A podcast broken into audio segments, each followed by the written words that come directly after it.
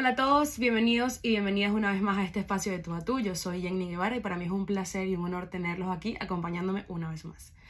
El día de hoy, este domingo, quiero hablarles de un tema que ha estado resonando en mi cabeza eh, durante mucho tiempo y el cual hice consciente recientemente y que para mí tuvo mucho sentido una vez, fue como un aha moment, una vez que lo descifré.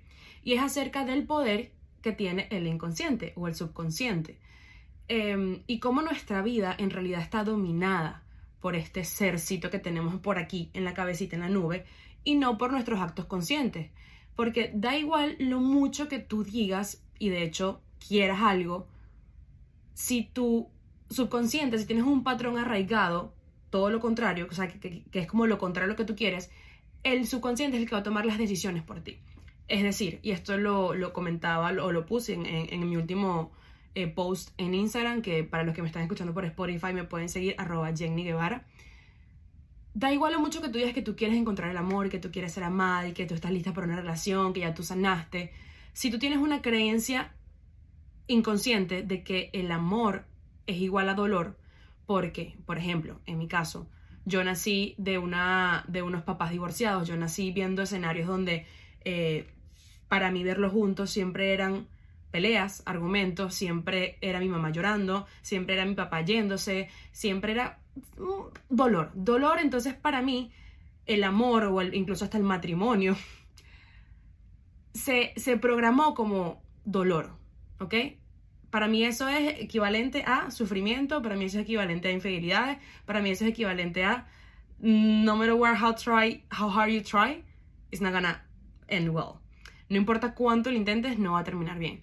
Entonces, para mí, tener ese, ese patrón inconsciente, que yo no lo hice consciente hasta, por ejemplo, mi última relación que yo tuve, que duramos casi dos años, fue como, wow, o sea, qué cierto es de que a pesar de que yo tenga el, novio más sano, eh, más feminista, el novio que más me ama en el mundo, yo voy a estar tomando decisiones en mi día a día basadas en esa creencia inconsciente.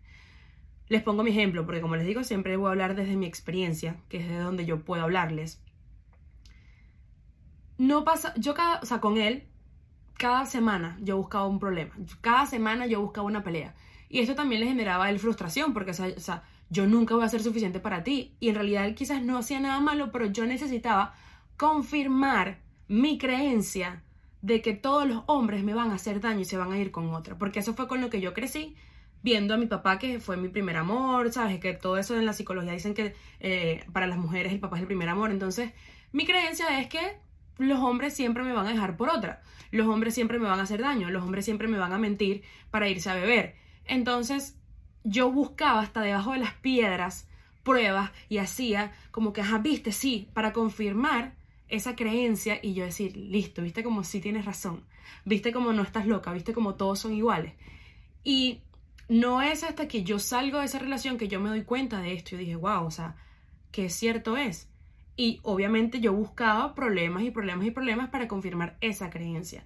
Entonces, y esto, por ejemplo, me pasa también saliendo de la parte de, las relaciones con el tema del peso, que yo sé que muchas mujeres se pueden sentir identificadas con esto, eh, como muchos sabrán, o para los que no les, les, hago un cuento corto, cuando yo me estuve preparando para lo de Miss Venezuela, eh, Back on the Days, yo no tuve como asesoría de nutricionista ni nada, yo lo estuve haciendo todo por mi cuenta y obviamente lo hice todo mal. Entonces yo llegué a un punto donde me estaba comiendo por dentro, mentalmente estaba hecha un lío, un caos y yo llegué a rebajar demasiado, pero demasiado, demasiado de una forma no sana que obviamente después cuando yo dejo esa dieta me pongo a comer como loca, tengo un efecto rebote increíble y después de eso, sanar la relación con la comida para mí ha sido, porque lo sigue siendo, una, no le quiero decir lucha, pero ha sido muy complicado, muy complicado.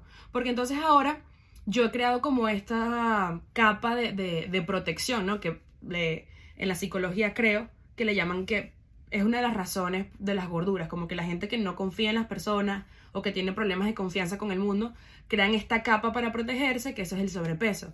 Entonces yo no es con las personas, pero era como protegerme de, de ese miedo de volver a pasar tanta hambre.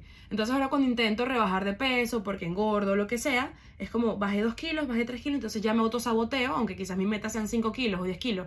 Me autosaboteo porque entro una vez como vas a volver a pasar hambre y te vas a sentir así. ¿Te acuerdas? ¿Sabes? Como tengo toda esa repetición, esa programación de lo que mi cerebro registró en, esa, en ese momento de que hacer dieta es pasar y morirte de hambre, es estar amargada, es no tener más vida social, es ¿y para qué? Para nada. Es como que es. Entonces, trabajar eso, sacarlo de lo inconsciente para que ese inconsciente no siga dominando y no me siga autosaboteando mis metas y, y mis procesos ha sido difícil. Yo de hecho llegué a un punto en donde yo misma me repetí y me decía, ¿para qué vas a empezar una dieta si tú sabes que igual no la vas a terminar? ¿Para qué te vas a proponer un reto de 10, 5, 20 días si igual tú sabes que la vas a cagar? Entonces, me ha costado, me ha costado muchísimo y es como, y todo está aquí, por eso dicen que uno es su mejor enemigo, su peor enemigo, y tienes que convertirte en tu mejor amiga, literal. Y es como que yo empecé pasito a pasito. Y esa pequeña escala, hablando de dietas, llegó un punto en que se maximizó para todo lo que yo me proponía en la vida. Es como que, ¿para qué te vas a lanzar otra vez al Miss España si tú sabes que no lo vas a hacer, si tú sabes que no eres, no eres constante, si tú sabes que no eres disciplinada.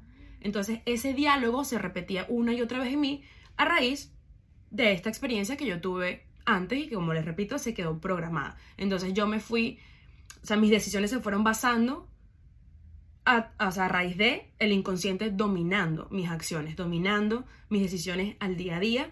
Por mucho que yo conscientemente quisiera y decidiera hacer algo, el inconsciente siempre va a estar en dominio. Entonces por eso es muy importante que lo tomen en cuenta, es muy importante que se hagan las preguntas, es muy importante que cuando se estén viendo, actuando de cierta forma, hagan una pausa y digan, ok, ¿este es mi consciente o es mi subconsciente que está actuando de esta forma? Esta rabieta de celos que yo estoy teniendo, esto que acabo de hacer, ¿lo hice conscientemente o fue una reacción de un detonador que, sacó mi inconsciente. Entonces, eso es muy importante y esa es la reflexión que les quiero dejar el día de hoy. Yo creo que hay mucha más tela que cortar en este tema, pero lo quiero dejar cortito, eh, corto, conciso, para que ustedes hagan el trabajo, para que le den vueltas, para que se cuestionen, para que lo pregunten y váyanse atrás, váyanse atrás y, y pregúntense cómo fue su relación con mamá, cómo fue la relación que vieron con papá, cómo, qué, cuál es el ideal que ustedes vieron con el que crecieron, porque eso les puede responder muchas preguntas de hoy en día.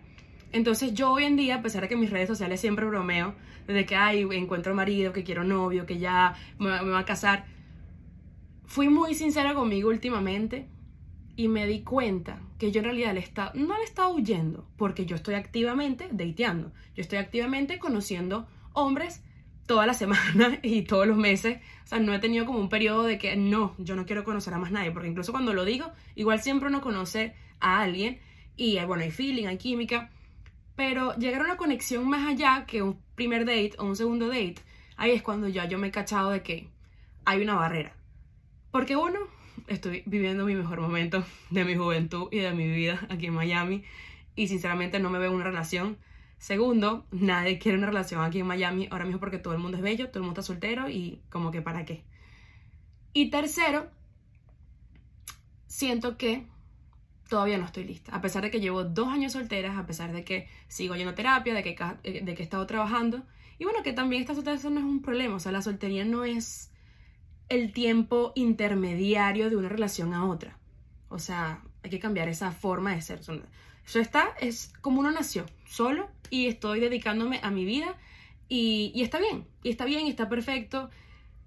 O sea, yo no estoy viviendo mi soltería esperando encontrar a alguien. No, yo voy a estar sola, como nací, como sigo siendo, y quizás encuentre a alguien, y quizás si decida luego compartir mi vida con él, maravilloso y fenomenal. Pero mientras tanto, seguimos disfrutando, gozándonos, viviendo, gozando. Y bueno, nada, esa es la reflexión del día de hoy estén muy conscientes de lo que su subconsciente les dice, que hagan, que digan, chequen ese background, hagan ahí un, refresh y, nada, eh, la, reflexión es esa, traigan al consciente lo inconsciente, háganse las preguntas y tomen el dominio de su vida. Los quiero mucho, esto fue una conversación de tú a tú. Nos vemos el próximo domingo. Yo soy Jenny Guevara. Chao, chao.